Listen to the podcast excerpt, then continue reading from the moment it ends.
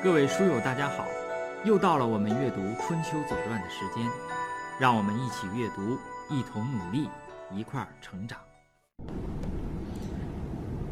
这个齐楚争锋啊，这个以最后以和平的方式解决了，也就是楚国呢基本是服了，呃，就是尊齐为大哥，这个事儿就结束了，互相呢，呃。进行了盟约。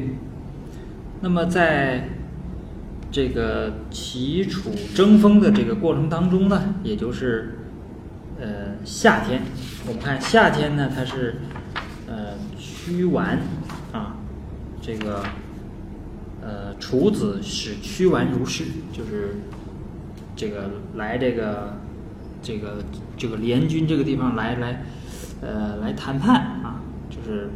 这个时候呢，是呃，我们看发生一件事情，就有一个人死了，就是，嗯，《春秋经》西宫四年的第二条叫夏，许南新臣族，新臣是许穆公的名字，啊，就是他，实际上夏天就是正在这热闹闹阅兵的时候呢，是就就这前后吧，他这个许南就死了，前面是八个国家嘛，对吧？其中我们看这个。许国呢排在倒数第二，它比曹还要大一点儿，啊，那么就是这个许穆公啊，然后一直到什么呢？到我们看西宫的四年的第七条，第六条是八月公至自发楚，就是鲁西公回国了，发完楚这事儿没事儿，他回国了。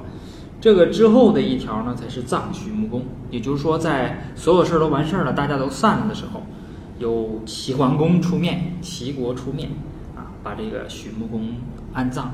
呃，为什么是这么说呢？我们看《左传》的第四条，《左传》西宫四年的第四条，就是许穆公卒于师，葬之以侯礼也，就是他在军队当中去世了。那么齐桓公呢，要按照侯爵的这个礼仪来安葬许穆公。他是男爵啊，公侯伯子男，他是最末一级的。那么为什么他是最末一级的男爵，而是要以这个侯爵来安葬他呢？那么后边有一个说明，说凡诸侯薨于朝会加一等，如果你是朝见。这个大的诸侯，或者是周王，或者是诸侯在一起开会的时候，如果你呃这个时候去世了，那么呢要加一等，呃死亡是加二等，就是如果是周王的这个呃这个事情事物啊，那么你要加两等，就再往前加，再往上加。那么这个地方呢是。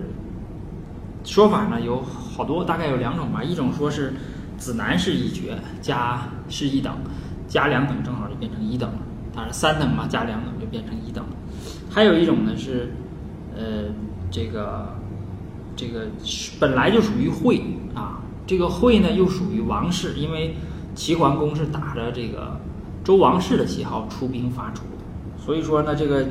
前面加一等，后边再加两等，合起来加三等，这样呢，他就由男一直到侯，呃，这个倒无所谓了。我觉得对于我们这种业余的这个读者来说就无所谓。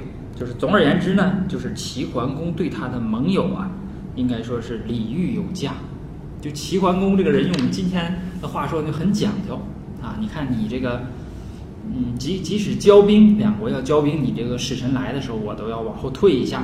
啊，退舍来礼遇对方，就是非常讲礼仪，这个确实是大哥应该做到的事情。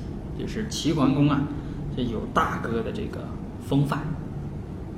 呃，许穆公，我们前面提到过啊，有个许穆夫人，记不记得了？就是在呃北狄这个入侵呃他的这个母邦，也就是魏国，保卫的魏啊，魏国的时候。这个许穆夫人很着急啊，这个还写了一首诗，对吧？他本来想去回家去看一看，结果被许国的大夫给拦住了啊。呃，就是做了一首诗啊，这个时候也不知道徐穆夫人怎么样了，对吧？这是呃多说了那么几句。好，这是第二件事儿，是许穆公卒。